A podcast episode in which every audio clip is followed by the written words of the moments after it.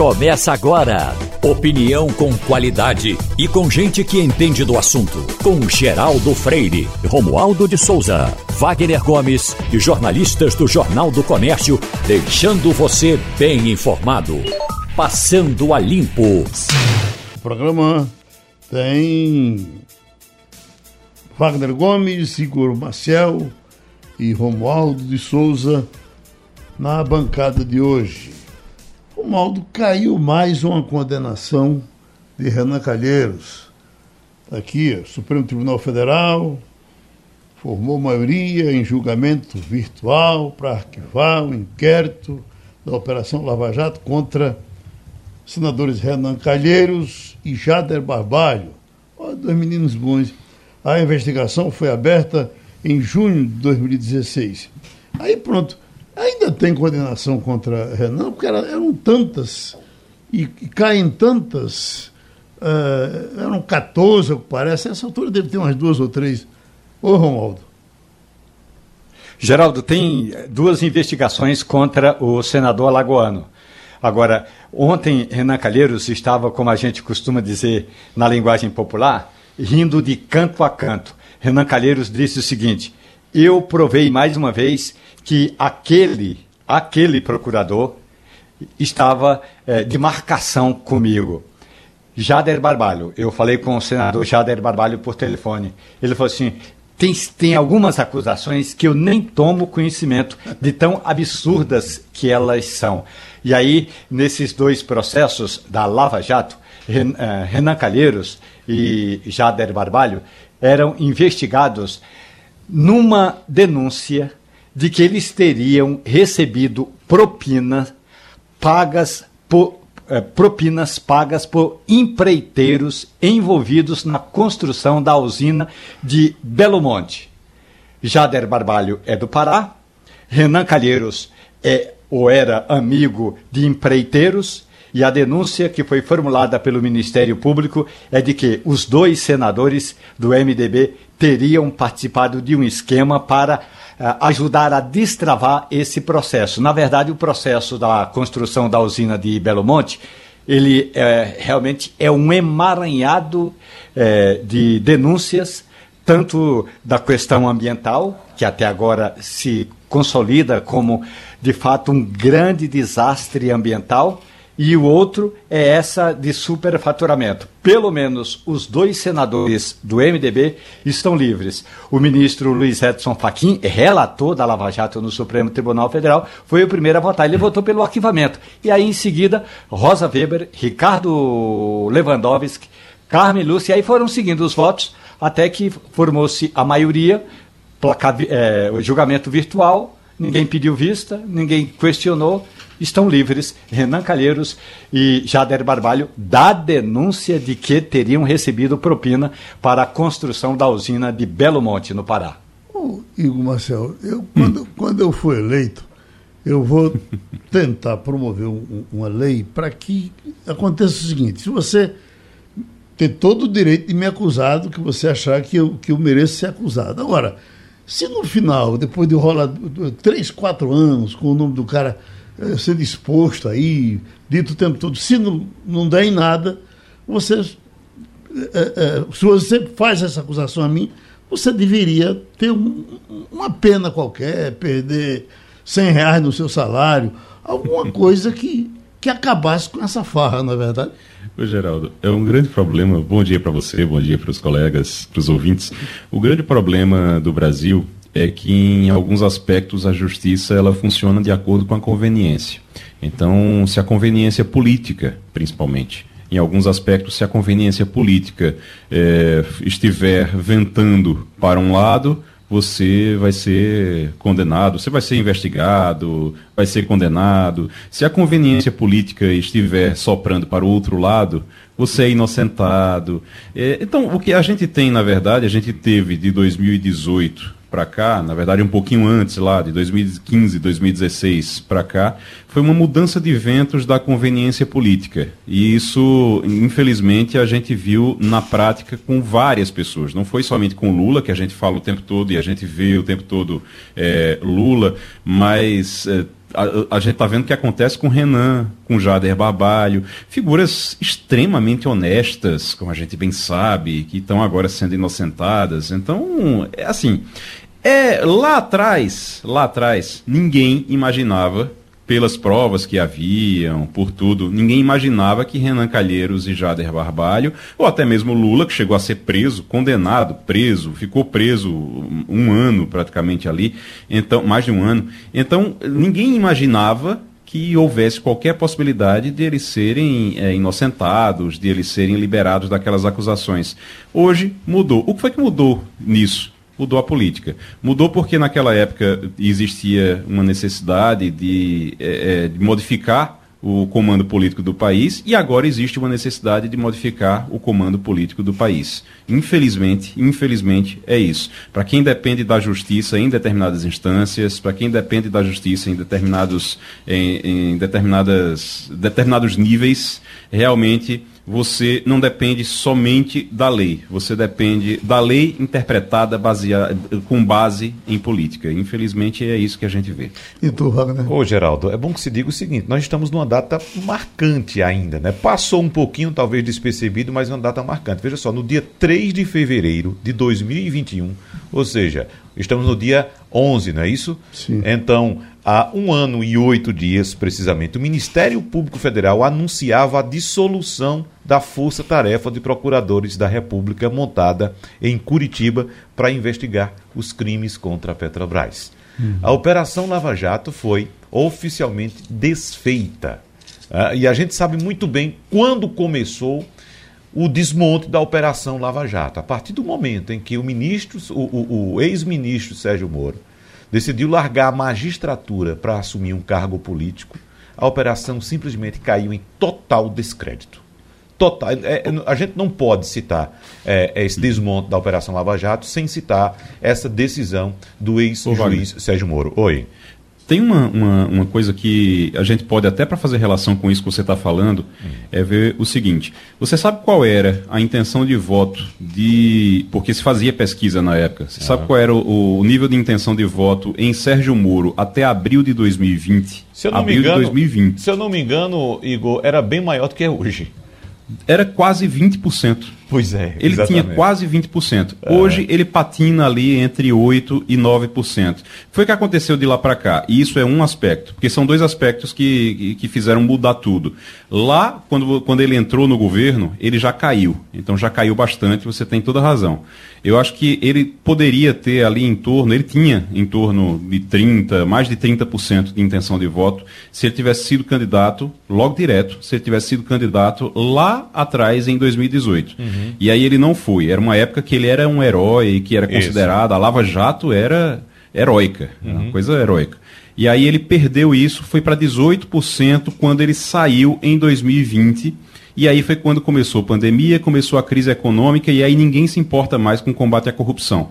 Como ninguém se importa mais, ele hoje está com 7, 8%. Pois é. Mas eu já acho que a coisa caiu mesmo, foi quando começaram a surgir uh, as coisas que não tinham explicações com relação aos filhos de Bolsonaro, ao próprio gabinete de Bolsonaro, a, a, a, ao, ao, dinheiro que, que Queiroz mandava para a dona Michele. Né? E, e, a situação do Queiroz vai ser candidato a deputado agora. E vai ser eleger. Queiroz. Ah, tem outro candidato a deputado que a gente precisa citar também. Uhum. Deltan Dallagnol, que largou o Ministério Público também para se lançar na política. Deltan Dallagnol era coordenador da, uhum. da operação. É, mas veja, mas eu, eu acho que o que o Geraldo está tá tem, colocando... tem talvez os exageros dele. Uhum. No caso do Queiroz, uhum. é, é, tem muita coisa que, você, que ninguém explicou e vai para lá, acabou. Uhum. Né? Aí pronto, aquilo fez com que Bolsonaro retirasse as armas e aí ficou tudo igual. Ou seja, uh, uh, Bolsonaro só faz crítica hoje às, às, aos petistas que são corruptos. E os corruptos que estão perto dele? Uhum. E, e, todos quase foram presos. Uhum. Estão todos com ele. Aí você. Aí, aí, aí caiu na. Caiu na vala. É, o, o que Geraldo coloca, eu, eu, concordo também, existe também uma. Você deixa de prestar atenção em corrupção porque ficou aquelas pessoas que apontavam o dedo Olha, é, tem uma, uma, história que meu pai me conta que quando você aponta o dedo para alguém, pode prestar atenção que tem três dedos apontando para você. Uhum. Então, a, todo mundo que apontava o dedo ali, de repente começou a ver que também tinha ali. E aí disse: olha, vamos, vamos deixar de falar sobre isso, vamos procurar outro assunto. Sabe a coisa é. de. Já que é todo mundo, vamos procurar outro assunto. E eu acho que esse é o sentimento de muita gente vocês, realmente. O que vocês estão dizendo só reforça a minha ideia de que Uh, contrariando o que dizem alguns analistas a respeito da eleição de 18, não foi o combate à corrupção que levou Jair Bolsonaro à, à presidência da República. Eu acho que fatores de ordem pessoal, comportamental, é, pesaram muito mais naquela eleição. Porque nós estamos vivendo, Igor Maciel, Geraldo e Romualdo, daquela mesma ideia que tínhamos antes da eleição, inclusive durante o auge da Operação Lava Jato. A ideia de abraçar o, o, o cada um abraçar o seu corrupto de estimação né? porque o que a gente está vendo não, não, não, tem muita diferença. Agora mesmo chega a informação, foi publicada a informação agora, de que o, o secretário de Cultura, não é mais ministro de Cultura, né? o secretário, Fábio Faria, foi para. Aliás, né? não é Fábio Faria? Não, é, foi 80 mil reais. É, é o ator. É, é, exatamente. É, eu, tô, eu tô, esqueci Mário Frias. Mário Frias, Mário. perdão. Mário Frias. Mário Frias. Fez uma viagem agora em caráter de urgência para os Estados Unidos, para Nova York, levando a tiracolo um assessor para fazer um encontro, uma reunião presencial com um lutador de jiu-jitsu. O que é que um lutador de jiu-jitsu tem a ver com cultura? Né? Gravou algum filme, apresentou algum projeto? Não, ainda leva o assessor. Tudo pago com, pelo, pelo, dinheiro do contribuinte. Aquela delegação, Wagner, que foi para Israel para ver um remédio lá, Sim. foi o mundo todo. Exatamente. O remédio não existe e o pessoal voltou é, e acabou. Pois é, Geraldo. Nesse caso agora do secretário de Cultura, eu acho ainda mais grave. Porque ele poderia fazer, como todo mundo estava fazendo, uma reunião online. Mas ele a, a, é, convocou essa viagem em caráter de urgência, solicitou essa, essa viagem em caráter de urgência, ainda fez um teste de RT-PCR para poder embarcar pagou, sabe quanto nesse teste? R$ 1.500. Mas se aquilo fosse, tivesse acontecido na primeira semana do governo de Bolsonaro, esse cara caía. Uhum. Os caras começaram a deixar de cair, porque teve um que caiu. Você se lembra? Caiu até depois voltou de outra forma, mas voltou. Mas eles deixaram de cair quando apareceu a família. Porque a explicação para a mansão do, do, do, senador Flávio. Olha, não só a mansão. Apareceu a explicação? Não é só a mansão do senador Flávio Bolsonaro. A mansão da ex-mulher do presidente da República, Cristina, né? É, é, é, não sei se é Tereza Cristina o nome dela, que mora com o filho, o 04 dele, né? Também não há explicação para isso. A do, do, do senador Flávio Bolsonaro, eu queria saber se por acaso se por acaso um cidadão brasileiro que tenha como salário bruto algo em torno de 24 mil reais, salário líquido, melhor dizendo, 24 mil reais, poderia contratar um empréstimo bancário, um financiamento para pagar uma casa de prestação de 20 mil reais. Eu quero saber que mágica é essa. Se eu ganho 24, como é que eu vou me comprometer com 360 prestações de 20? Uhum. Né? Então tem muita coisa que precisa ser explicada e algumas pessoas fecham os olhos porque é aquilo que a gente estava dizendo aqui, o que eu estava dizendo mais precisamente. Existe o seu corrupto de estimação. Então, meu corrupto pode, o seu corrupto não pode, Geraldo. Passa limpo aí, Romualdo. É uma questão importante destacar agora que se no passado bateu-se muito na tecla da corrupção, esta semana não se falou em outro assunto aqui em Brasília como encontrar um jeito para baratear o preço dos combustíveis, mesmo sabendo-se que o combustível não vai baixar de preço.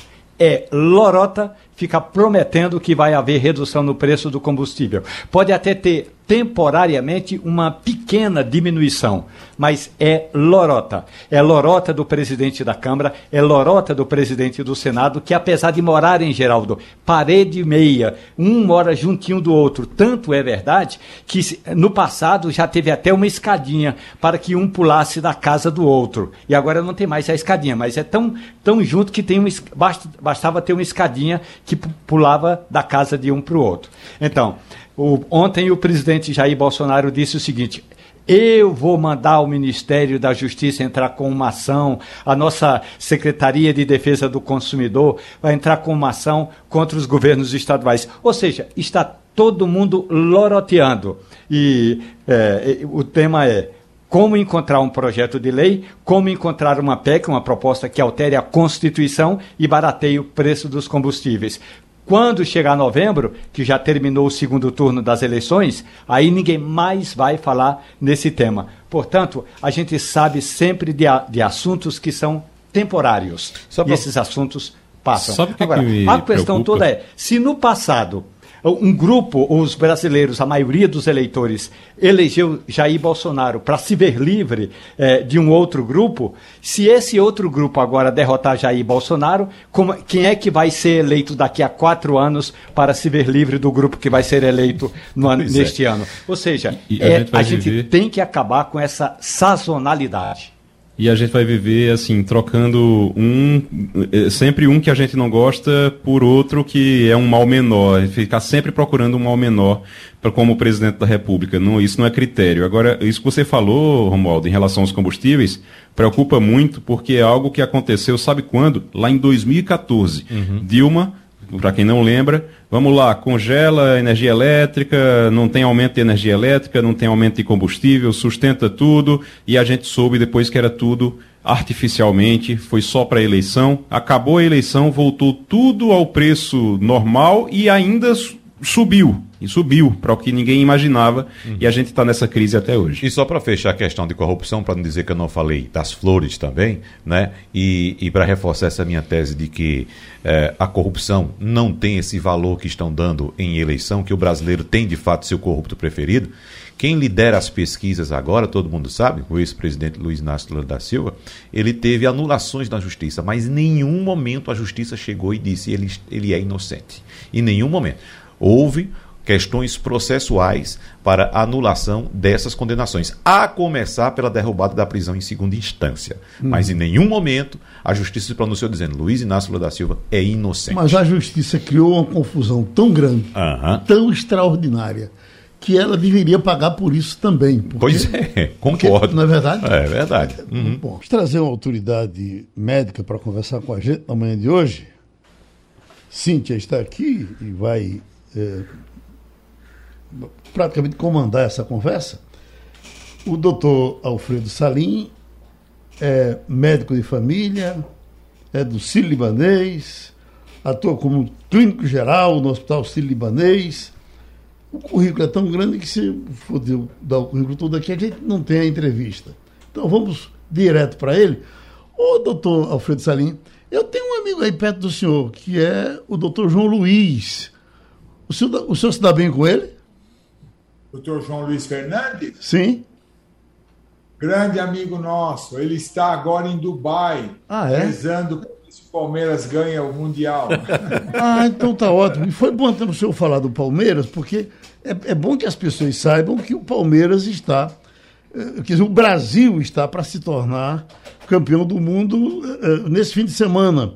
O senhor é, é, é, parece que o senhor é São Paulo, né? Não incomoda que o Palmeiras seja campeão?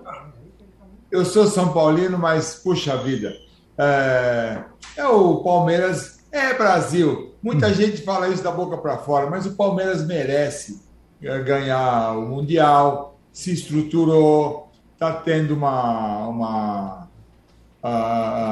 uma logística bem feita, a, a Leila lá parece que está indo bem. Então, que o Palmeiras vença. Eu já eu já sou tricampeão, já comemorei isso três vezes, eu sei o que é isso. Então, que os palmeirenses comemorem amanhã, sem problema nenhum. Eu estava ouvindo uma entrevista da, da dona Leila e perguntaram por que, que ela não ficava no, uh, no mesmo hotel da delegação. Ela disse: não fico porque o meu hotel é muito mais caro e eu não vou ficar no mesmo da delegação. E por que, que a senhora não vai com a delegação? Porque eu vou no meu avião.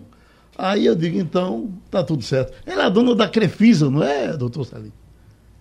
É, ela é dona. Eu não conheço muito a vida pessoal da Leila, mas é, eu sei que ela é presidente atual do Palmeiras e o Palmeiras está disputando o título mundial. E eu acho que chegou a vez do Palmeiras. Ótimo. Eu até brinquei com os meus amigos palmeirenses. O meu medo era na primeira partida, que é a perigosa, né? Que todo mundo acha que vai ganhar fácil. Já ganhou, Agora amanhã vai ter um jogo difícil, mas eu creio que o Palmeiras vai conseguir, sim.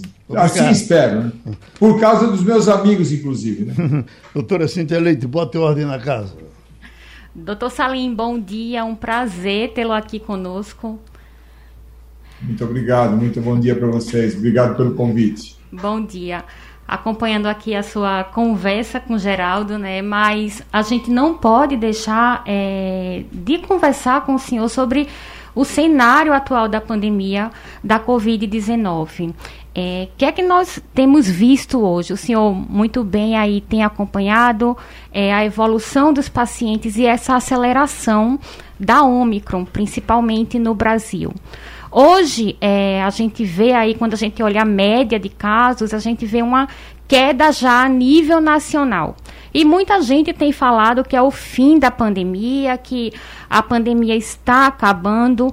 O senhor acha que ainda é precoce a gente falar isso? A gente ainda vai viver esse ano de 2022 com a pandemia ou essa pandemia realmente ela vai dar uma esfriada e nós vamos conviver com a Covid como a atual gripe? Qual que é a avaliação do senhor em relação a isso? Olha, que bom que você me fez essa pergunta, porque as pessoas têm que entender que nós médicos temos opinião. De ter uma opinião para ter uma convicção, existe um espaço, existe muita gente. Ah, o defeito da medicina hoje é que médicos taxam como ah, verdadeiro, como regra, uma opinião própria. Eu estou vendo que nós estamos ainda na pandemia, o número de casos de Covid estão aumentando, mas demasiadamente, agora começou a cair, eu vejo isso na, no atendimento do pronto atendimento do Hospital Sírio-Libanês. A variante Ômicron parece mesmo que ela é extremamente transmissível, mas tem uma evolução, não é 100% certo que a evolução seja boa que a evolução seja tranquila, mas parece que ela poupa, sim, o comprometimento pulmonar. Nós estamos num ambiente bastante diferente do que ocorreu o ano passado e retrasado, onde realmente é, é, era um pânico a Covid. Parece uma outra doença, mas parece uma outra doença, por quê? Porque os pacientes que foram vacinados efetivamente está se demonstrando uma evolução muito melhor. Eu tive poucos casos recentes que foram internados e eram pacientes que tiveram uma evolução pior, eram pacientes não vacinados e ou que não completaram a terceira dose de vacinação. Isso está muito claro. O que nós estamos vendo hoje em dia, ainda temos pacientes nas, nas UTIs, Ainda estamos tendo óbito por Covid, mas em casos específicos ou não vacinados ou idosos eh, graves, pacientes que teriam é, uma, um desfecho é, pior, independente da doença, certo? Então, uma pessoa, um paciente pulmonar crônico, um paciente com 95 anos, diabético, um paciente oncológico, está fazendo quimioterapia, qualquer variante, qualquer, uh, qualquer manifestação é perigosa, certo? Uhum. Qual é a minha opinião sobre a Omicron?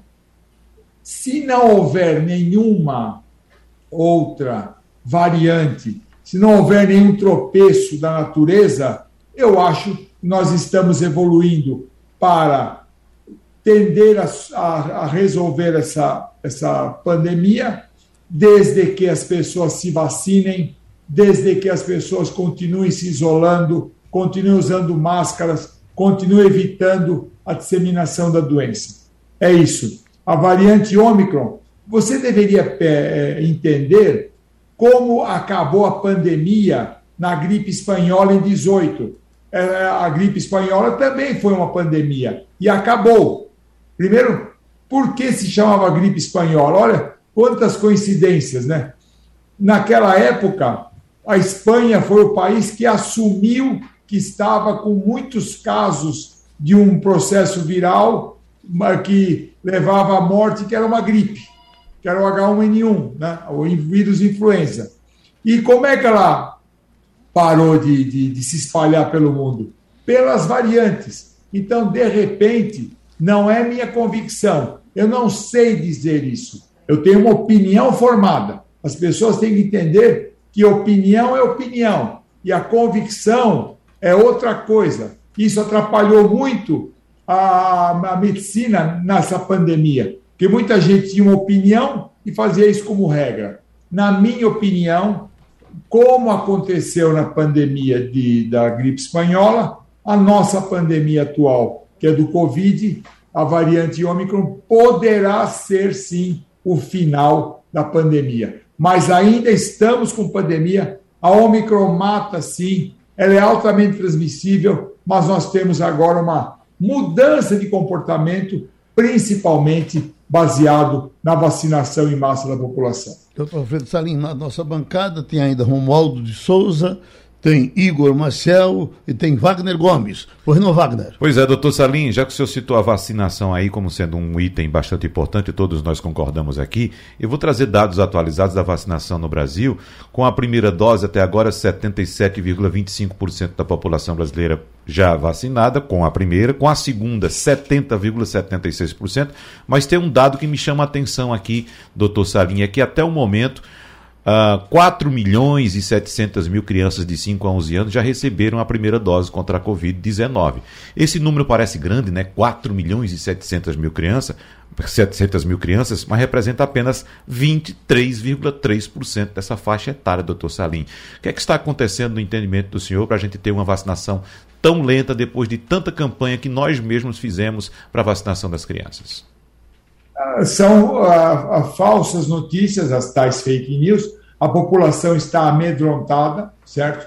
As crianças, primeiro a criança, ela tem uma evolução boa da Covid, mas ela merece ser vacinada, porque nós, ah, uma criança com Covid pode morrer, pode, pode ter problemas, pode, pode ter sequelas da Covid, pode. Então merece a vacinação mas existe o medo da população que a vacina não foi bem estudada e foi, que a vacina é uma vacina de adulto e não para criança. Não, ah, tem uma vacina, a vacina dada em crianças são é, especiais para as crianças, a embalagem, a, a manipulação. Então, a população está com medo ou está achando que não precisa vacinar os filhos. E as crianças têm que ser vacinadas sim a vacina é segura? Sim. A vacina pode levar à morte?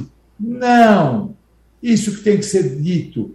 Ah, se politizou essa vacina, se criou muitas fake news, se criou muito medo desnecessário. Eu recebo diariamente vários telefonemas de pacientes perguntando: Doutor Salim, eu posso vacinar meu filho? Eu posso vacinar meu neto? Pode. Por favor, vacinem-se porque é só com a vacinação que efetivamente você vai acabar com essa pandemia. E todo paciente que tenha Covid, na maioria das vezes, é uma evolução boa, mas tem um pequeno número de pessoas que podem ter uma evolução ruim, inclusive crianças. A porcentagem de crianças que tem uma evolução ruim é menor, mas existe. Então, ninguém sabe qual vai ser a evolução do nosso filho, do nosso neto. Então, vamos vacinar sim. Para de ouvir bobagem. A vacinação é importante e segura. E a vacina foi estudada sim, não teve nenhum pulo. A Anvisa é uma instituição séria e ela está aprovando a vacinação. A terceira dose, a quarta dose, tem embasamento científico. Então, ouçam a Anvisa, ouçam o órgão é, é, oficial de manifestação e parem de ouvir bobagem e parem de ouvir besteira, que isso está prejudicando, sim, a vacinação da população infantil. Chamando de Brasília, Romualdo de Souza. Doutor Alfredo Salim, muito bom dia para o senhor. Uma bom questão dia. que eu gostaria de ouvir a sua opinião, que é a seguinte: especialistas estão usando o conceito de plano de convivência com o vírus. Ou seja, como houve uma urgência no desenvolvimento de pesquisas para as vacinas, é necessário também que haja uma pesquisa profunda para se concluir exatamente se é possível acabar com a Covid-19. Como esse é um plano que vai demorar anos, é necessário, portanto, que a gente tenha, e aí a minha questão, se o senhor concorda com esse conceito também, que a gente tenha um plano de convivência com a Covid-19 e esse plano é um plano para, de, de no mínimo, médio prazo, doutor Salim. Volto a dizer, na minha opinião, eu não tenho essa convicção, a Covid vai ser um vírus que é novo ainda, estamos estudando, estamos aprendendo, vai ser um vírus igual ao vírus da gripe, o vírus influenza. Que, por exemplo, o vírus influenza, ele pelas ah, variantes que ele, ah, que ele apresenta, a vacinação contra a gripe ela é anual. E nunca você vai ficar livre da, da, do vírus influenza. Eu acho, aí é um achismo meu, que a, o Covid vai ter um comportamento semelhante ao da gripe, certo? E a, a ciência está estudando esse vírus cada vez mais, e cada vez mais nós estamos aprendendo, cada vez mais nunca imaginávamos que tivesse as variantes, eh, a, a, variação do vírus, as mutações do vírus fossem tão rápidas, certo? Uh, não é o mesmo vírus que acometeu a população em março de 2020, que foi quando começou aqui no Brasil. Ela variou, variou, variou, e daqui a pouco, sim, eu acho que nós vamos ter que conviver com esse vírus e ele passará a ser um vírus igual ao vírus da gripe, que tem picos anuais, todo ano, na época do inverno, esse ano foi diferente, na época do inverno, tem um aumento do número de casos de gripe por isso mesmo da vacinação. E a gripe também, se você pensar, o vírus influenza tem uma mortalidade de 2 a 3%, certo? E é igual, eu acho que será igual ao o Covid será igual a vírus influenza. E se vai precisar vacinar anualmente, se vai precisar vacinar a cada dois anos, não sei, não sei. O vírus do sarampo, ele, ele é meio constante, por isso que tomou uma, uma ou duas vacinas só. Agora, o vírus influenza, ela é anual. Quem sabe o vírus Covid também seja anual e vai ter que existir, sim, um plano de convivência com o vírus. Mas ainda não dá para dizer isso. Por quê? Porque é muita gente. Tivemos mil mortes no Brasil antes de ontem. Então, hoje, nós temos ainda pacientes na UTI do Hospital Sírio-Libanês com Covid, pacientes idosos ou pacientes não vacinados. Então, ainda estamos na transição e nós temos que encarar, por enquanto, nós temos que encarar não, não o plano de convivência com a Covid, ainda é um plano a se estudar. A criançada vai voltar a frequentar a escola e nós vamos aprendendo com o tempo como lidar com esse vírus e com essa convivência com esse vírus. Tem razão, mas ainda eu não tenho condição técnica de dizer chegou o momento de conviver com o vírus está acabado. Eu preciso mais dados científicos para poder dar essa opinião. Estamos passando a limpo, ele está em São Paulo, no Hospital Sírio-Libanês, conversando com a gente, doutor Alfredo Salim. Vamos com Igor Marcel. Doutor Salim, muito bom dia. O, eu sei que a vacina é a principal responsável por isso, mas não custa a gente o, aproveitar um pouquinho sua sabedoria para falar sobre isso. Tem muita gente dizendo, por causa do, da Omicron, a Omicron, a Omicron ela parece ser mais leve para algumas pessoas, as pessoas dizem, olha, é mais leve, não está morrendo tanta gente. Então, é, tem gente dizendo, a partir de agora é como se o vírus tivesse mais ralo usam essa expressão. Eu já ouvi essa expressão, inclusive. É, o, vírus está mais ralo, então ele não tem tanta força mais. É como se ele tivesse enfraquecido. As variantes, elas sempre vão ser mais fracas ou elas podem vir mais fortes também? Elas podem vir mais robustas e acabar é, é a gente tendo que tomar outro tipo de vacina ou outro tipo de coisa. Existe esse risco? Olha, você me fez uma pergunta, mais uma vez eu vou dizer. Nos parece que essas variantes, o vírus também se adapta ao meio ambiente, ele começa a ficar mais tranquilo, certo? Vou equiparar ao vírus influenza. Na gripe espanhola, na, na pandemia de 18, uh, ah, tivemos muitas mortes, mas muitas mortes mesmo, certo?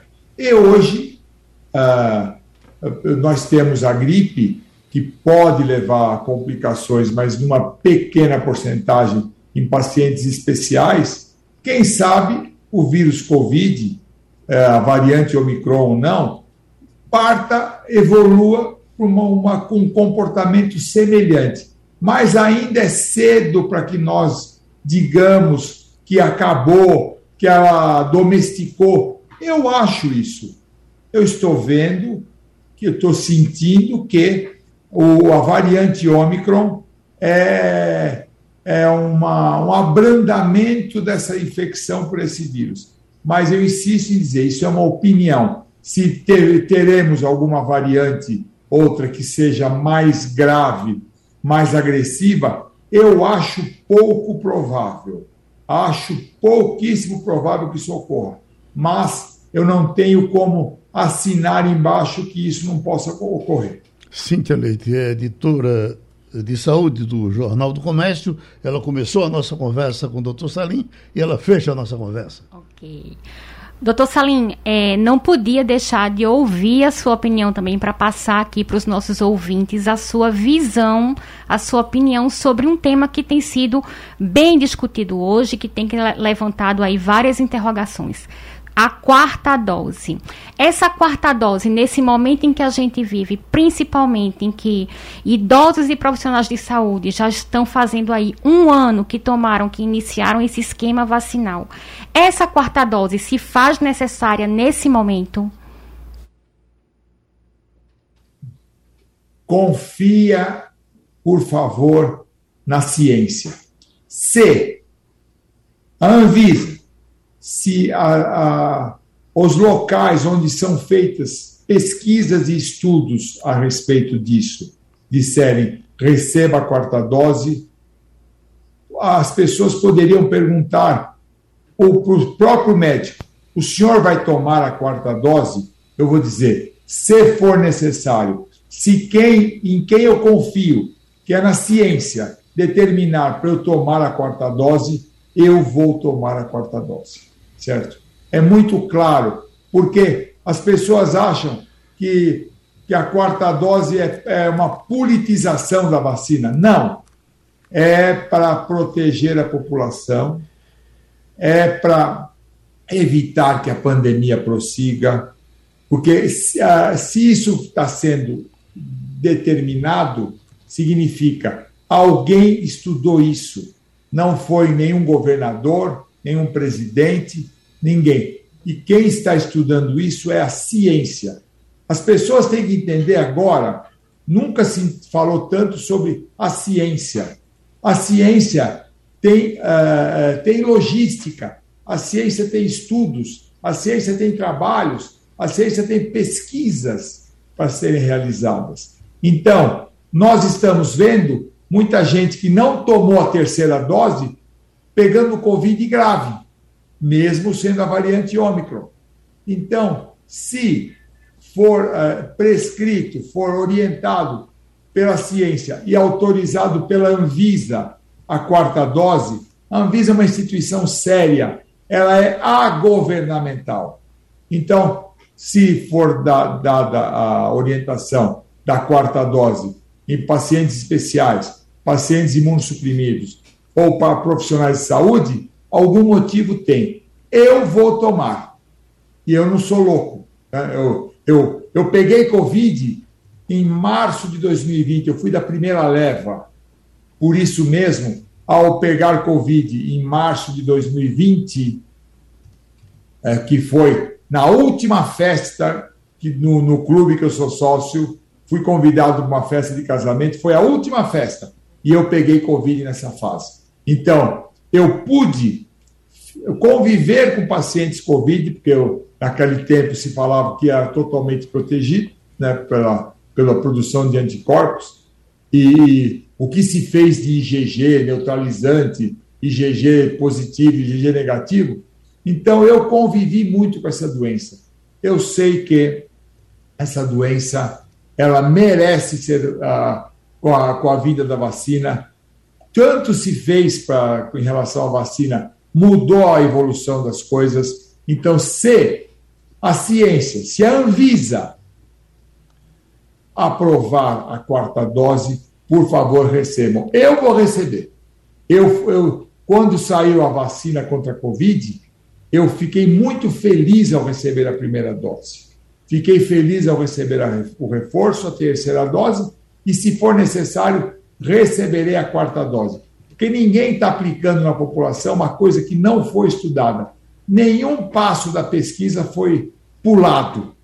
Tudo foi feito de acordo com a ciência. Doutor Alfredo Salim, receba um abraço bem pernambucano e nos aguarde outras vezes. Muito obrigado, tá certo? Um bom dia para vocês, muito obrigado aí pela oportunidade. Vamos trazer uma autoridade médica para conversar com a gente na manhã de hoje. Cíntia está aqui e vai é, praticamente comandar essa conversa. O doutor Alfredo Salim é médico de família, é do Sírio-Libanês, atua como clínico geral no Hospital Sírio-Libanês. O currículo é tão grande que se for dar o currículo todo aqui, a gente não tem a entrevista. Então vamos direto para ele. Ô, doutor Alfredo Salim, eu tenho um amigo aí perto do senhor, que é o doutor João Luiz. O senhor, o senhor se dá bem com ele? Doutor João Luiz Fernandes? Sim. Grande amigo nosso. Ele está agora em Dubai, ah, é? rezando se o Palmeiras ganha o Mundial. ah, então tá ótimo. E foi bom o senhor falar do Palmeiras, porque é, é bom que as pessoas saibam que o Palmeiras está, eh, quer dizer, o Brasil está para se tornar campeão do mundo uh, nesse fim de semana. O senhor é, é, é, parece que o senhor é São Paulo, né? Não incomoda que o Palmeiras seja campeão? Eu sou São Paulino, mas puxa vida. É, é o Palmeiras, é Brasil. Muita hum. gente fala isso da boca para fora, mas o Palmeiras merece ganhar o Mundial, se estruturou, está tendo uma, uma, uma logística bem feita, a, a Leila lá parece que está indo bem. Então, que o Palmeiras vença. Eu já, eu já sou tricampeão, já comemorei isso três vezes, eu sei o que é isso. Então, que os palmeirenses comemorem amanhã, sem problema nenhum. Eu estava ouvindo uma entrevista da, da dona Leila e perguntaram por que, que ela não ficava no, uh, no mesmo hotel da delegação. Ela disse: não fico porque o meu hotel é muito mais caro e eu não vou ficar no mesmo da delegação. E por que, que a senhora não vai com a delegação? Porque eu vou no meu avião. Aí eu digo, então, tá tudo certo. Ela é a dona da Crefisa, não é, doutor Salim? É, ela é dona. Eu não conheço muito a vida pessoal da Leila, mas é, eu sei que ela é presidente atual do Palmeiras e o Palmeiras está disputando o título mundial. E eu acho que chegou a vez do Palmeiras. Ótimo. Eu até brinquei com os meus amigos palmeirenses.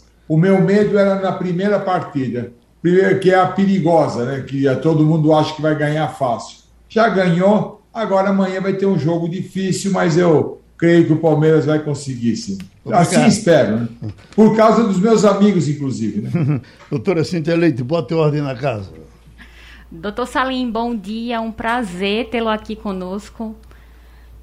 Muito obrigado, muito bom dia para vocês. Obrigado pelo convite. Bom dia. Acompanhando aqui a sua conversa com Geraldo, né? Mas a gente não pode deixar é, de conversar com o senhor sobre o cenário atual da pandemia da Covid-19. O é, que é que nós temos visto hoje? O senhor muito bem aí tem acompanhado é, a evolução dos pacientes e essa aceleração da Omicron, principalmente no Brasil.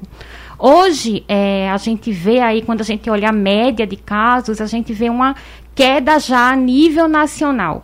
E muita gente tem falado que é o fim da pandemia, que a pandemia está acabando.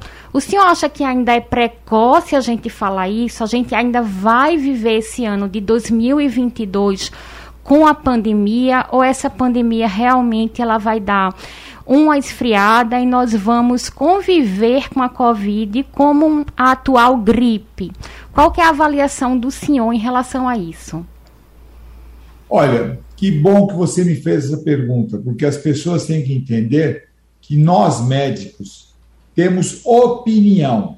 De ter uma opinião para ter uma convicção, existe um espaço, existe muita gente. Ah, o defeito da medicina hoje é que médicos taxam como ah, verdadeiro, como regra, uma opinião própria. Eu estou vendo que nós estamos ainda na pandemia, o número de casos de Covid estão aumentando, mas demasiadamente, agora começou a cair, eu vejo isso na, no atendimento do pronto atendimento do Hospital Sírio-Libanês. A variante Ômicron parece mesmo que ela é extremamente transmissível, mas tem uma evolução, não é 100% certo que a evolução seja boa, que a evolução seja tranquila, mas parece que ela poupa sim o comprometimento pulmonar. Nós estamos num ambiente bastante diferente do que ocorreu o ano passado e retrasado, onde realmente é, é, era um pânico a Covid. Parece uma outra doença, mas parece uma outra doença por quê? Porque os pacientes que foram vacinados efetivamente está se demonstrando uma evolução muito melhor. Eu tive poucos casos recentes que foram internados e eram pacientes que tiveram uma evolução pior eram pacientes não vacinados e ou que não completaram a terceira dose de vacinação. Isso está muito claro. O que nós estamos vendo hoje em dia, ainda temos pacientes nas, UTIs, ainda estamos tendo óbito por Covid, mas em casos específicos ou não vacinados ou idosos eh, graves, pacientes que teriam é, uma, um desfecho é, pior, independente da doença, certo? Então, uma pessoa, um paciente pulmonar crônico, um paciente com 95 anos, diabético, um paciente oncológico, está fazendo quimioterapia, qualquer variante, qualquer, é, qualquer manifestação é perigosa, certo? Uhum. Qual é a minha opinião sobre a Omicron? Se não houver nenhuma outra variante, se não houver nenhum tropeço da natureza, eu acho que nós estamos evoluindo para tender a, a, a resolver essa, essa pandemia, desde que as pessoas se vacinem, desde que as pessoas continuem se isolando, continuem usando máscaras, continuem evitando a disseminação da doença. É isso a variante Ômicron, você deveria é, entender como acabou a pandemia na gripe espanhola em 18. É, a gripe espanhola também foi uma pandemia e acabou. Primeiro, por que se chamava gripe espanhola? Olha quantas coincidências, né? Naquela época, a Espanha foi o país que assumiu que estava com muitos casos de um processo viral que levava à morte, que era uma gripe, que era o H1N1, né? o vírus influenza. E como é que ela parou de, de, de se espalhar pelo mundo?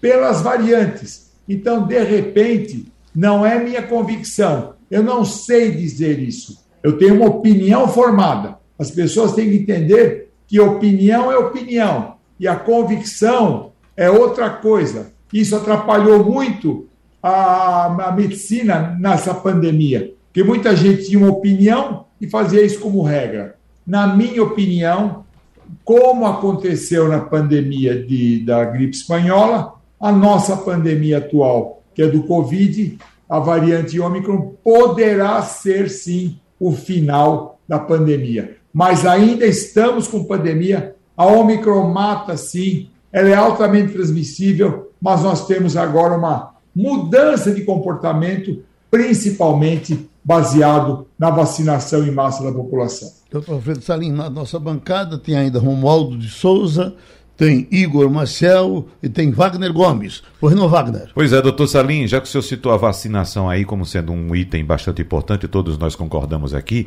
eu vou trazer dados atualizados da vacinação no Brasil. Com a primeira dose, até agora, 77,25% da população brasileira já vacinada com a primeira, com a segunda, 70,76%.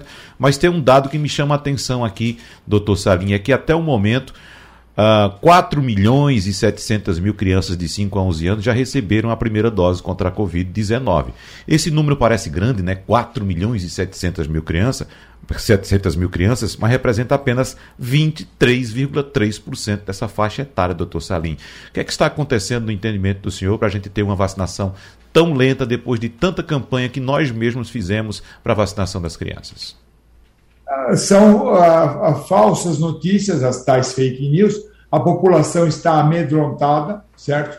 As crianças, primeiro a criança, ela tem uma evolução boa da Covid, mas ela merece ser vacinada, porque nós, uh, uma criança com Covid pode morrer, pode, pode ter problemas, pode, pode ter sequelas da Covid, pode. Então merece a vacinação mas existe o medo da população que a vacina não foi bem estudada e foi, que a vacina é uma vacina de adulto e não para criança. Não, ah, tem uma vacina, a vacina dada em crianças são é, especiais para as crianças, a embalagem, a, a manipulação. Então, a população está com medo ou está achando que não precisa vacinar os filhos. E as crianças têm que ser vacinadas sim a vacina é segura? Sim. A vacina pode levar à morte?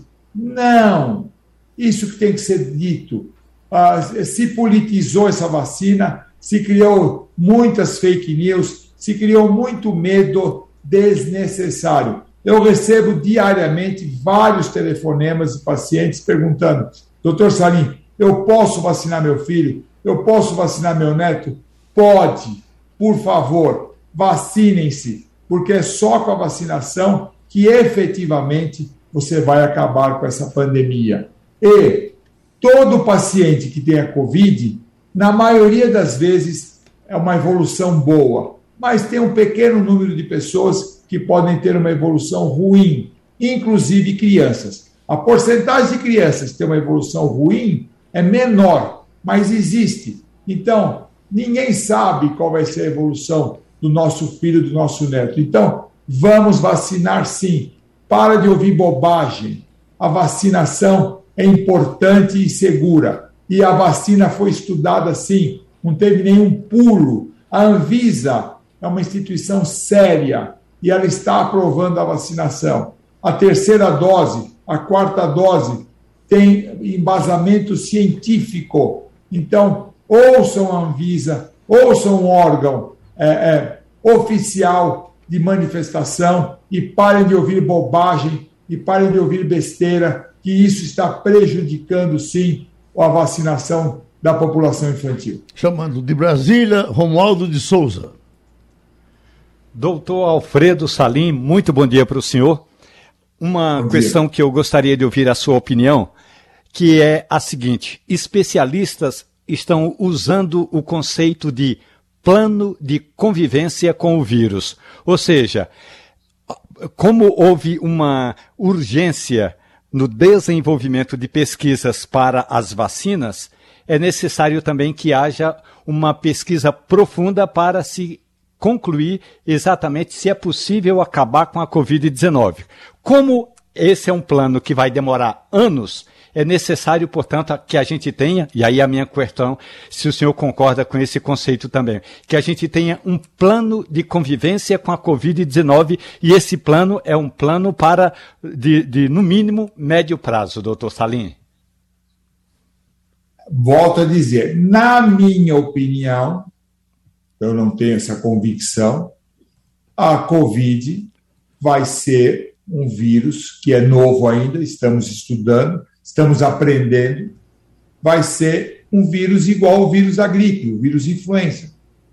Que, por exemplo, o vírus influenza, ele, pelas ah, variantes que ele, ah, que ele apresenta, a vacinação contra a gripe ela é anual. e nunca você vai ficar livre da, da, do vírus influenza. Eu acho, aí é um achismo meu, que a, o Covid vai ter um comportamento semelhante ao da gripe, certo? E a, a, ciência está estudando esse vírus cada vez mais, e cada vez mais nós estamos aprendendo, cada vez mais nunca imaginávamos que tivesse as variantes, eh, a, a, variação do vírus, as mutações do vírus fossem tão rápidas, certo? Uh, não é o mesmo vírus que acometeu a população em março de 2020, que foi quando começou aqui no Brasil. Ela variou, variou, variou, e daqui a pouco, sim, eu acho que nós vamos ter que conviver com esse vírus e ele passará a ser um vírus igual o vírus da gripe, que tem picos anuais, todo ano, na época do inverno, esse ano foi diferente, na época do inverno, tem um aumento do número de casos de gripe, por isso mesmo da vacinação. E a gripe também, se você pensar, o vírus influenza tem uma mortalidade de 2 a 3%, certo? E é igual, eu acho que será igual ao o Covid será igual a vírus influenza. E se vai precisar vacinar anualmente, se vai precisar vacinar a cada dois anos, não sei, não sei. O vírus do sarampo, ele, ele é meio constante, por isso que toma uma, uma ou duas vacinas só. Agora, o vírus influenza, ela é anual. Quem sabe o vírus Covid também seja anual e vai ter que existir, sim, um plano de convivência com o vírus. Mas ainda não dá para dizer isso. Por quê? Porque é muita gente. Tivemos mil mortes no Brasil antes de ontem. Então, hoje, nós temos ainda pacientes na UTI do Hospital Sírio-Libanês com Covid, pacientes idosos ou pacientes não vacinados. Então, ainda estamos na transição e nós temos que encarar, por enquanto, nós temos que encarar não, não o plano de convivência com a Covid, ainda é um plano a se estudar. A criançada vai voltar a frequentar a escola e nós vamos aprendendo com o tempo como lidar com esse vírus e com essa convivência com esse vírus. Tem razão, mas ainda eu não tenho condição técnica de dizer chegou o momento de conviver com o vírus está acabado. Eu preciso mais dados científicos para poder dar essa opinião. Estamos passando a limpo, ele está em São Paulo, no Hospital Sírio-Libanês, conversando com a gente, doutor Alfredo Salim. Vamos com Igor Marcel. Doutor Salim, muito bom dia. O, eu sei que a vacina é a principal responsável por isso, mas não custa a gente aproveitar um pouquinho sua sabedoria para falar sobre isso. Tem muita gente dizendo, por causa do, da Omicron, a Omicron, a Omicron ela parece ser mais leve para algumas pessoas, as pessoas dizem, olha, é mais leve, não está morrendo tanta gente. Então, é, tem gente dizendo, a partir de agora é como se o vírus tivesse mais ralo usam essa expressão. Eu já ouvi essa expressão, inclusive. É, o, o vírus está mais ralo, então ele não tem tanta força mais. É como se ele tivesse enfraquecido. As variantes, elas sempre vão ser mais fracas ou elas podem vir mais fortes também? Elas podem vir mais robustas e acabar é, a gente tendo que tomar outro tipo de vacina ou outro tipo de coisa. Existe esse risco? Olha, você me fez uma pergunta, mais uma vez eu vou dizer. Nos parece que essas variantes, o vírus também se adapta ao meio ambiente, ele começa a ficar mais tranquilo, certo? Vou equiparar ao vírus influenza. Na gripe espanhola, na, na pandemia de 18, uh, ah, tivemos muitas mortes, mas muitas mortes mesmo, certo? E hoje, uh, nós temos a gripe que pode levar a complicações, mas numa pequena porcentagem em pacientes especiais, quem sabe o vírus Covid, é, a variante Omicron ou não, parta, evolua para uma, uma, um comportamento semelhante. Mas ainda é cedo para que nós digamos que acabou, que ela domesticou. Eu acho isso. Eu estou vendo, que eu estou sentindo que o, a variante Omicron é, é uma, um abrandamento dessa infecção por esse vírus. Mas eu insisto em dizer, isso é uma opinião. Se ter, teremos alguma variante, outra que seja mais grave, mais agressiva, eu acho pouco provável. Acho pouquíssimo provável que isso ocorra. Mas eu não tenho como assinar embaixo que isso não possa ocorrer. Cíntia Leite é editora de saúde do Jornal do Comércio. Ela começou a nossa conversa com o doutor Salim e ela fecha a nossa conversa. Ok. Doutor Salim, é, não podia deixar de ouvir a sua opinião também para passar aqui para os nossos ouvintes a sua visão, a sua opinião sobre um tema que tem sido bem discutido hoje, que tem levantado aí várias interrogações a quarta dose.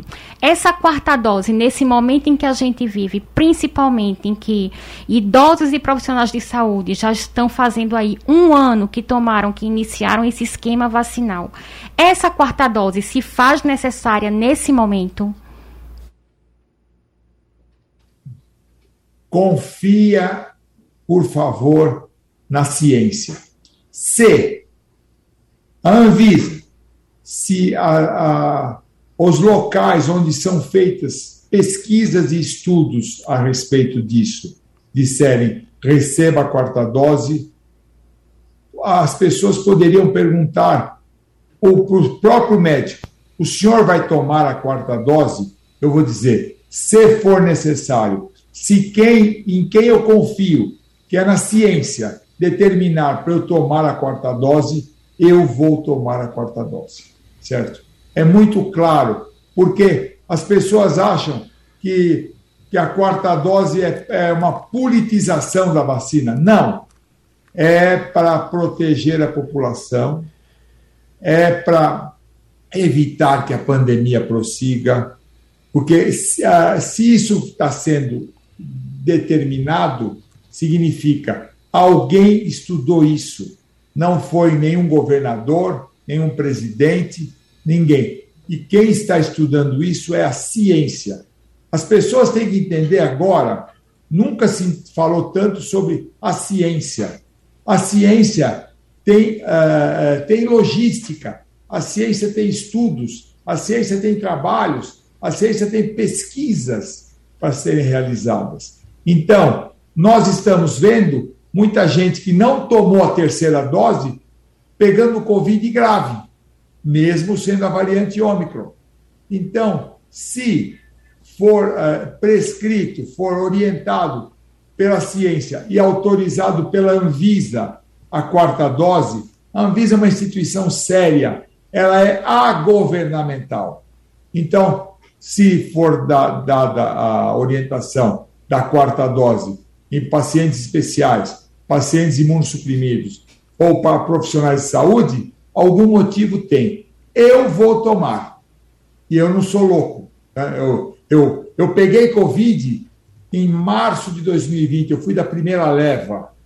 Por isso mesmo, ao pegar Covid em março de 2020, é, que foi na última festa que no, no clube que eu sou sócio, fui convidado para uma festa de casamento, foi a última festa, e eu peguei Covid nessa fase. Então, eu pude conviver com pacientes Covid, porque eu, naquele tempo se falava que era totalmente protegido né, pela, pela produção de anticorpos, e o que se fez de IgG neutralizante, IgG positivo, IgG negativo. Então, eu convivi muito com essa doença. Eu sei que essa doença ela merece ser, uh, com, a, com a vida da vacina, tanto se fez pra, em relação à vacina, mudou a evolução das coisas. Então, se a ciência, se a Anvisa aprovar a quarta dose, por favor, recebam. Eu vou receber. Eu, eu, quando saiu a vacina contra a Covid, eu fiquei muito feliz ao receber a primeira dose. Fiquei feliz ao receber a, o reforço, a terceira dose, e, se for necessário, receberei a quarta dose. Porque ninguém está aplicando na população uma coisa que não foi estudada. Nenhum passo da pesquisa foi pulado. Tudo foi feito de acordo com a ciência. Doutor Alfredo Salim, Receba um abraço bem pernambucano e nos aguarde outras vezes. Muito obrigado, tá certo? Um bom dia para vocês, muito obrigado aí pela oportunidade. Tem aqui André, está no Recife. Por favor, pergunte aos seus companheiros o que é que eles acham de colocar em votação no Congresso uma lei que não dê privilégio a esses cursos que são, são dados a presos para que as penas sejam diminuídas. Ele está dizendo isso, uh, Igor, Wagner, Romualdo, certamente ele tomou conhecimento do, do cardápio aqui do nosso Gedel Vieira Lima. Gedel Vieira Lima, que é. aprendeu a cozinhar. Os cursos feitos foram, na prisão foram auxiliar de cozinha. Uhum. Ele deve ter passado perto do cozinheiro, que acho uhum. que ele está me ajudando. Frita um ovo aqui. Auxiliar de pedreiro. Uhum. Ele deve ter botado um tijolo lá em algum lugar. Formação para eletricista. Deve ter trocado uma lâmpada. Uhum. Formação para vendedor. Auxiliar de oficina mecânica. É, e até mesmo matemática financeira.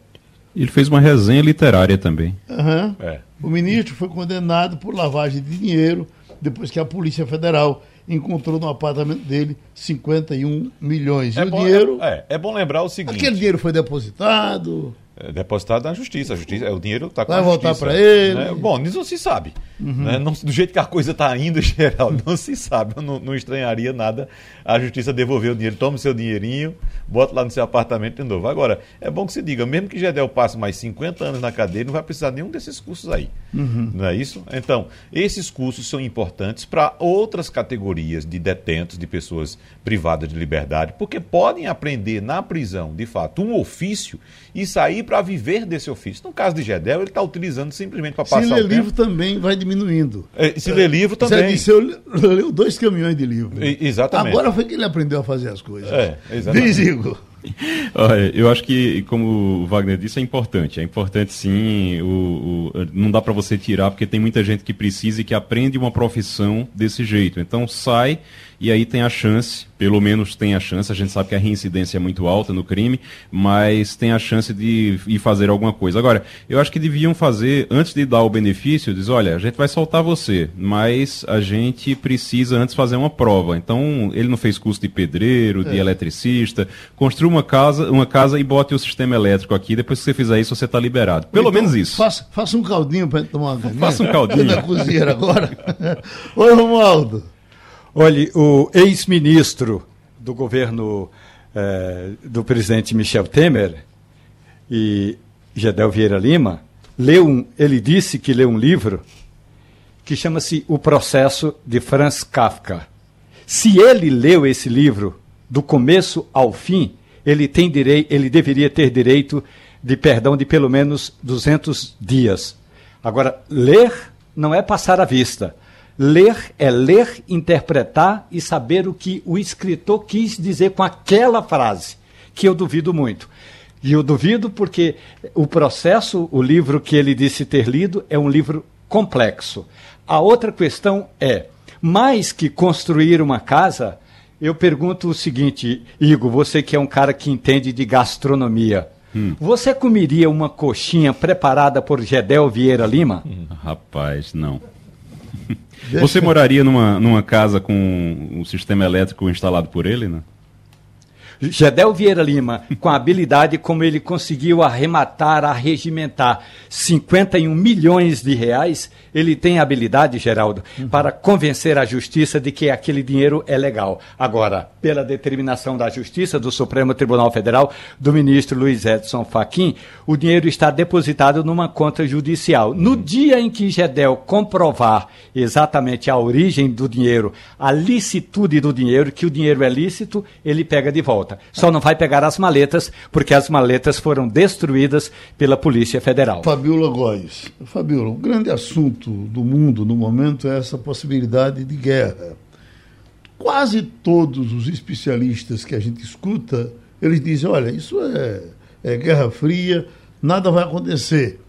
Mas a televisão tem um poder enorme quando ela começa a mostrar essas imagens de esses carros fantasiados, cheios de, de capim, você pensa que o mundo já está se acabando. Aí eu me pergunto, na minha cabeça isso é uma coisa quase inevitável. Você que está aí pertinho da guerra, como é que é? Bom dia, Geraldo. Bom dia a todos. É a impressão que a gente tem é essa mesmo, de que a guerra está na iminência de acontecer. O Biden ontem deu um discurso bem certeiro assim para os americanos que estão lá ainda em Kiev, na, em toda a Ucrânia, dizendo que saiam de lá antes que o pior aconteça. E se o pior acontecer, que no caso seria o confronto, não haveria como, não haveria possibilidade dos Estados Unidos evacuarem todos os americanos que estão lá no país, porque eles estariam lidando com o maior exército, um dos maiores exércitos do mundo, e não é apenas uma milícia que eles teriam que lidar quando acontece com outros países, né? E esse momento agora está sendo bem diferente do que aconteceu com o Afeganistão, né? Não fizeram tanto estardalhaço assim de que o Talibã estava é, é, ocupando e de repente quando a gente viu ocupou o país inteiro. Agora não, agora eles estão dizendo o tempo inteiro, todo dia, ou é o Biden ou Anthony Blinken, que é o do secretário de Estado, diz que pode sim é, haver essa invasão e a Ucrânia está se preparando, né, os países na OTAN, eles estão preocupados, há interferência de França, do Reino Unido, que estão conversando com lideranças da Rússia, mas não há nenhum posicionamento concreto e de alguma tendência de que a Rússia iria recuar.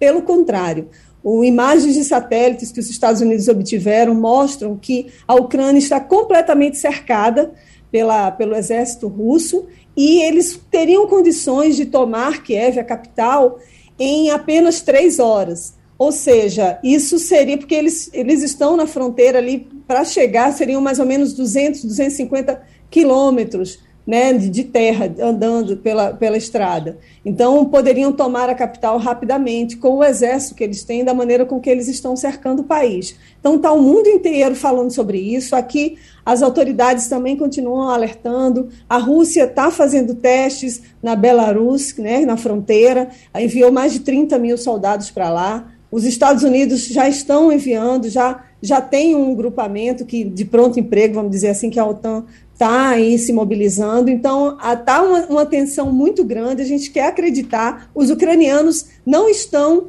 acreditando que isso vai acontecer. Eu conversei com uma pessoa que está lá, um ucraniano, ele disse que a vida é normal, ele está estudando, ele faz cursos online aqui nos Estados Unidos, e, a, e eles não estão acreditando. A população, de fato, não está acreditando que possa acontecer essa invasão. Vive uma vida normal. Mas a gente, o que a gente vê aqui, o que os analistas têm falado é que isso pode acontecer a qualquer momento, inclusive agora nos, nos jogos de inverno que estão acontecendo na China. Porque tinham falado, ah, o, o Putin não vai invadir agora a Ucrânia nesse momento de Jogos Olímpicos para não ofuscar o seu parceiro, seu amigo né, chinês. Mas isso não é verdade. Isso pode acontecer, inclusive, durante os Jogos Olímpicos da China. Ô, Romualdo, eu sabendo que, o, que Bolsonaro vai para lá, eu estou vendo a hora de ir e voltar dizendo acalmei Putin, pronto, não vai ter guerra. Não tenha dúvida de que a expectativa do Uh, do pessoal da diplomacia, do Itamaraty aqui no Brasil, era de que o presidente Bolsonaro desistisse da viagem, pelo menos agora. Adiasse essa viagem à Rússia, porque no momento não vai trazer os resultados esperados, nem para a área da diplomacia, muito menos para a área da agricultura. Então, mas mesmo assim o presidente resolveu, o presidente do Brasil resolveu que vai, vai disse que vai conversar com Putin sobre todos os assuntos. Ele não disse quais, mas disse que vai conversar sobre todos os assuntos. Ô, Fabiola, bom dia para você. Olha, eu tenho um grupo de colegas que dirige uma rádio em Kiev e o nome da rádio é Mulse. Mulse Radio. Isso mesmo, Mulse, aquela iguaria que a gente gosta no final é, do, do, da refeição. E eles tocam muito muitas músicas do mundo todo, inclusive do Brasil, porque eu passei para ele uma, eles uma playlist de mais de 200 músicas do Brasil, inclusive música do nosso amigo Santana, o cantador. E eles me dizem o seguinte: o que a gente ouve é, da televisão, da imprensa internacional, é mais assustador do que o que a gente escuta aqui em Kiev. Aí a minha questão é: ontem o presidente dos Estados Unidos estava é, por demais apavorado. Aquilo é drama? Aquilo é teatro? Ou ele tem informações que os ucranianos não têm? Bom dia, Romualdo. Você falou bem agora, sua pergunta é totalmente pertinente. Por quê? Porque o Biden ele está preocupadíssimo com a imagem dele desgastada aqui nos Estados Unidos. Então, ele está, sim, politizando esse momento de possível guerra entre Ucrânia e Rússia para poder tentar aumentar a popularidade dele. Obviamente que há uma preocupação, porque os assessores estão apresentando esses dados, esses números, né? O exército, mais de 100 mil homens ali da Rússia cercando a Ucrânia, mas ele também ele está fazendo, ele está amplificando, vamos dizer assim, essas notícias, porque ele quer que chegue para o cidadão americano de que ele está intercedendo ali, de que ele, que se tiver uma guerra, os Estados Unidos vão entrar, porque aqui eles, a maioria, né, desses dessa população aqui dos Estados Unidos, eles apoiam, né? Durante muitos anos apoiaram várias guerras, a própria população. Tem pesquisas que dizem, né, que, que o Biden deveria ser mais agressivo, vamos dizer assim, né, dizendo que seria que teria que interceder mais e, e ele é muito pacífico. E essa imagem pacificadora do Biden está acabando com a popularidade dele. Outra pesquisa saiu aí, também a, a, a desaprovação do governo dele ultrapassa 58%. Então, ele está numa situação complicada e está, sim, aproveitando desse momento de crise né, nesse, entre esses dois países para tentar faturar aí com essa imagem. Mas você falou certíssimo. É a, a, a população lá de Kiev, as rádios, os jornais não estão fazendo esse estardalhaço que o mundo inteiro está fazendo, os jornais do mundo inteiro, mas também muito pautado pelo que os Estados Unidos estão divulgando aqui. Oi, Wagner. Ô Fabiola, você trazia informações a respeito da, do conflito entre Rússia e OTAN, ou Rússia e Ucrânia, e tem um conflito aí perto de você, Fabiola, que é menos, digamos, danoso, mas também não deixa de ser importante, até porque tem reflexos em outros países do mundo também. Trata-se de um grupo de caminhoneiros que está reunido há dias na capital do Canadá, exigindo o fim de restrições impostas no país para evitar o contágio pela Covid-19. Esse movimento é intitulado Comboio da Liberdade, tem centenas de motoristas e apoiadores e começou a se manifestar ainda no fim de janeiro contra a exigência de passaporte vacinal do país. Isso porque os trabalhadores. Quando a gente vê a fila de caminhões, olha, Pois é, assusta, rapaz. Né? Pois é, então os uhum. trabalhadores é, passam com frequência pela fronteira com os Estados Unidos e a apresentação do documento é obrigatória tanto para entrar como para sair dos Estados Unidos. E aí já está chamando a atenção de trabalhadores desse segmento em outros países do mundo, como por exemplo França, Bélgica, Nova Zelândia. E eu queria saber quais são as últimas informações que você tem, Fabiola, a respeito desse movimento aí e quais os problemas que esse movimento pode causar, inclusive para nós aqui no Brasil. Oi, Wagner, bom dia. Pois é, isso é um assunto que também está interferindo aqui nos Estados Unidos. O Biden conversou né, com o primeiro-ministro do Canadá e pediu e disse que ele teria o apoio dos Estados Unidos e sugeriu que o Canadá use sua força federal, né, vamos dizer assim, para poder combater essa, esse protesto desses caminhoneiros. O Canadá não está acostumado com esse tipo de protesto. Eles, esse protesto vem crescendo nas últimas duas semanas. Realmente as imagens são é, assustadoras, né? Aqueles caminhões enormes fechando ruas, as fronteiras. São três fronteiras ali que estão sendo é, é, interrompidas né, com os Estados Unidos, e os caminhoneiros, eles evitam, na verdade, é uma minoria tá, dos caminhoneiros do país, mais de 90% é contra esse protesto, já tomou vacina e não tem o menor problema de apresentar o comprovante de vacinação na fronteira, mas essa minoria negacionista não quer se vacinar e também tem uma determinação de que, se eles não se vacinarem, eles teriam que ficar aqui nos Estados Unidos durante duas semanas em quarentena para poder, poder circular livremente. Mas aí o que, que eles fazem? Eles radicalizaram, não querem saber de conversa, fecharam a fronteira e isso daí já está impactando o comércio entre os dois países, porque eh, tem uma carga enorme, mais de 75% das exportações do Canadá vêm aqui para os Estados Unidos e passam por essas fronteiras, por terra, e aí isso está impactando também o fluxo de mercadorias. Isso pode é, também impactar no preço das mercadorias aqui nos Estados Unidos, que já está alta, a gente já está com inflação de mais de 7,5%, e também no próprio Canadá. Já há relatos de que a gasolina no Canadá também aumentou nos últimos dias por causa desse protesto de caminhoneiros. Então, o Biden também está aí opinando né, nessa política aí do Canadá, sugerindo que o ministro deva é usar a força federal para poder evitar esse tipo de protesto e liberar as fronteiras a fim de que a mercadoria circule. Né? Então, é assim, é um, é um número muito grande, né? são mais de 40 mil passageiros, turistas e caminhoneiros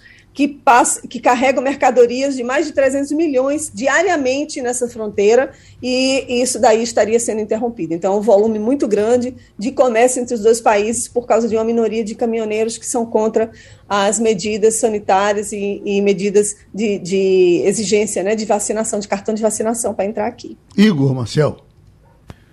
O Fabiola, é, o, quando o presidente Biden, você falou agora há pouco que o presidente Biden tá, é, a popularidade dele não está boa. Quando ele assumiu, ele assumiu com uma expectativa muito grande da população, uma popularidade muito boa, e ele assumiu colocando lá é, é, o pé na porta e dizendo: olha, a gente vai se ver livre do coronavírus em 4 de julho, vai ser a independência, é, é, quando se comemora a independência dos Estados Unidos, vai ser a independência do coronavírus também. Isso não aconteceu. E aí veio a Omicron e a coisa piorou de novo. E máscara continua sendo obrigatório. Quando é que vai? Tem alguma expectativa de quando a coisa vai melhorar e ele vai poder cumprir a promessa dele de 4 de julho do ano passado? Aliás, desse ano. Bom dia, é, bom dia Igor. Foi, é, foi no ano passado, no ano né? Passado, Acho que foi mais né? ou menos em abril, maio o Biden disse que os Estados Unidos estariam livres né, do, do, coronavírus no 4 de julho, que eles poderiam comemorar com churrasco a libertação do vírus, vamos dizer assim. E não foi nada disso que aconteceu, muito pelo contrário. Né, veio a Ômicron, e aí a Ômicron aumentou o número de casos, de mortes. Os Estados Unidos já tem 914 mil mortos aqui de Covid, então é um número muito grande, né, já está para um, indo caminhando para um milhão de mortos. As medidas de segurança foram aplicadas, mas alguns governadores não aplicaram medidas de, de exigência de uso de máscara em locais fechados e de cartão de vacinação, e principalmente os republicanos. Aí o que está acontecendo agora? Agora que a Omicron está arrefecendo, aqui nos últimos 14 dias houve uma diminuição de 64% no número de casos de Covid, também está reduzindo o número de mortos, mas o Biden não fala em suspender máscara como uma medida, uma sugestão, vamos dizer assim, nacional, com receio de que venha outra variante, né? Até que o CDC, que é o controle aqui de doenças, eles se pronunciem, o Centro de Controle de Doenças se pronuncie dizendo que, que a gente pode né, andar sem máscara, inclusive em local fechado, o governo federal não vai fazer isso. Mas aí o que está acontecendo também? Governadores democratas de Nova York, de, da Califórnia, de Illinois, New Jersey, Oregon e Rhode Island, todos democratas, o partido de Biden, eles estão levantando a exigência né, de uso de máscara, inclusive em locais fechados. Por que, que isso está acontecendo agora também? Porque vai ter eleição agora, no meio do mandato do Biden, vai ter eleição para a Câmara e para o Senado, e esses governadores também têm algumas eleições para o governo, estão preocupados com a popularidade e, e, porque a população já não aguenta mais. Também já saiu pesquisa aqui recente dizendo que mais de 50% da população já não quer mais usar máscara, né, mas ainda há uma, uma parcela que apoia o uso de máscara, acho que são 55%, da, popula 55 da população que não quer mais usar e que não acha que tenha que ser feita nenhuma medida de, de, de para evitar né, o contágio mas ainda é muito grande o número de pessoas que continuam usando, continuam respeitando, só que esses governadores agora eles estão receosos. E aí Biden mais ainda, Biden não quer se comprometer agora, até porque ontem saiu, hoje na verdade, uma, um depoimento de uma cientista da OMS dizendo que a gente não está livre da Omicron, que inclusive novas variantes podem acontecer, podem surgir. Então a gente continua tendo que usar máscara. Agora os Estados Unidos estão reforçando que as pessoas tenham que vacinar a terceira dose, que o número estagnou, as pessoas não estão procurando mais postos de vacinação. Ainda tem 24% da população que não se vacinou. Então eles estão focando é, também nesse, nesse reforço da vacina que já se comprovou que evita que a pessoa evolua para uma doença mais grave né, durante se pegar Covid. Então, essa é a realidade. O Biden está bem mais cauteloso agora dessa vez. Pronto, Fabíola Góes, se cuide e terminou o Passando a Limpo. Você ouviu opinião com qualidade e com gente que entende do assunto. Passando a Limpo.